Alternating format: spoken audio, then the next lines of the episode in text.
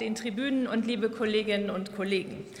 Das Beste in dieser Sitzungswoche kommt zum Schluss. Wir sprechen über den Data Act. Der Kollege Maximilian Funke-Kaiser hat ja schon am Montagabend beim Parlamentarischen Abend diese Debatte heute angekündigt. Vielen Dank an dieser Stelle für die Werbung für unseren Antrag der CDU-CSU-Fraktion.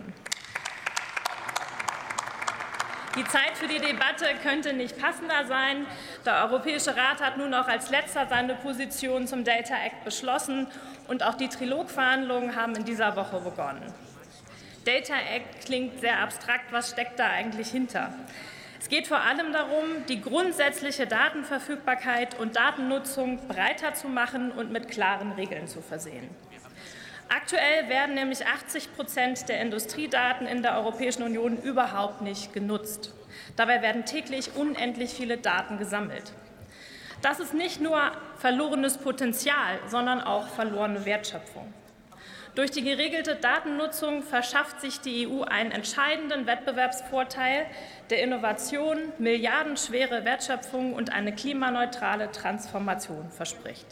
Geschätztes Potenzial 275 Milliarden Euro der kommenden Jahre. Der Data Act nimmt dabei alle möglichen Beziehungen in den Blick. Das Verhältnis von Wirtschaft zu Wirtschaft, Wirtschaft zu Privatpersonen, aber auch Regierungen zu Privatpersonen und Unternehmen. Ein wichtiges Ziel ist dabei, das Ungleichgewicht zwischen großen Unternehmen und Gatekeepern auf der einen und mittleren und kleinen Unternehmen auf der anderen Seite auszugleichen. Stellen wir uns folgendes Szenario vor. Ein Landwirt kann durch die Daten seiner geleasten Landmaschine den optimalen Düngezeitpunkt und die effizienteste Düngemenge bestimmen. So ergibt sich ein effizienter, umweltschonenderer Ressourceneinsatz. Das kann er heute nicht. Warum nicht? Weil ihm die Daten von der Herstellerfirma schlichtweg nicht zur Verfügung gestellt werden. Oder ein Autoteilehersteller kann durch die Verbrauchsdaten und Nutzungsdaten eines Autos die Lebensdauer und Effizienz seiner Produkte optimieren. Ein anderes Beispiel. Eine Flutkatastrophe wie im Ahrtal würde sich wieder andeuten. Durch die Daten aus dem Krisengebiet kann die Evakuierung und auch die Krisenbewältigung wesentlich schneller und zielgerichteter erfolgen. Diese Beispiele zeigen, Daten beeinflussen maßgeblich sämtliche Bereiche unseres Alltags. Die EU hat das erkannt und schafft mit der Gesetzgebung nun die zweite Säule der europäischen Datenstrategie.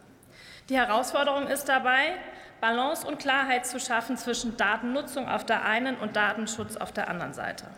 Dafür braucht es Transparenz, Vertrauen und Berechenbarkeit der Regeln, insbesondere für die Industrie, aber auch für die Datennutzer und Privatpersonen.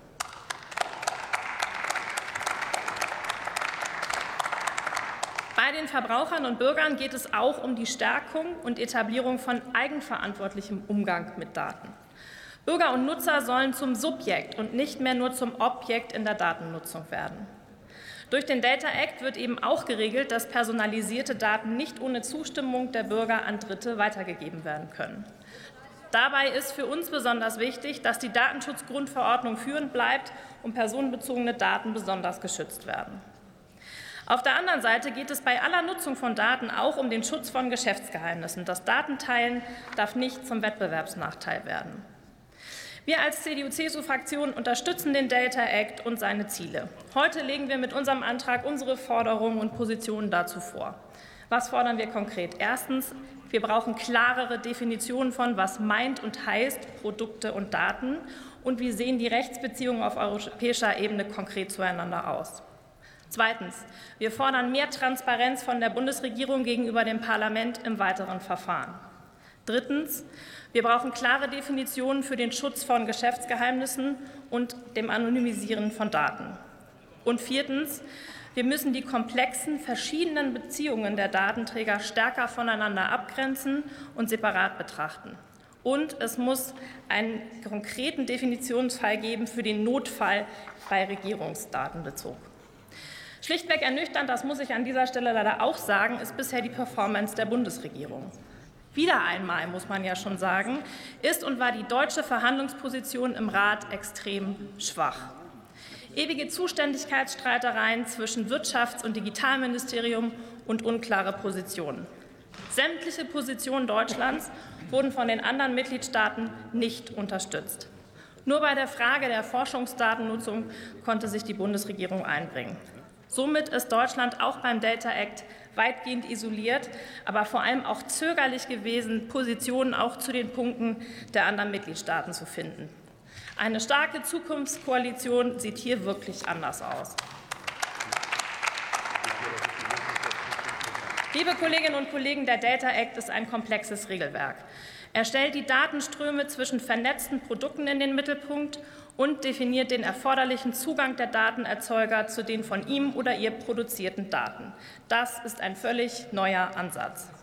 Somit ist er die richtungsweisende Rechtsgrundlage für das digitale Datenzeitalter. Der Data Act hat also das Potenzial, ein echter Gamechanger zu werden. Jetzt ist die Zeit, die Position Deutschlands dazu zu besprechen und festzulegen, was wir wollen, auch als Parlament. Ich freue mich auf den gemeinsamen Austausch. Vielen Dank. Vielen Dank, Frau Kollegin Hoppermann. Nur zur Klarstellung, es gibt noch einen weiteren Tagesordnungspunkt. Also ist nicht das letzte, was wir jetzt hier machen. Nächste Rednerin ist die Kollegin Anna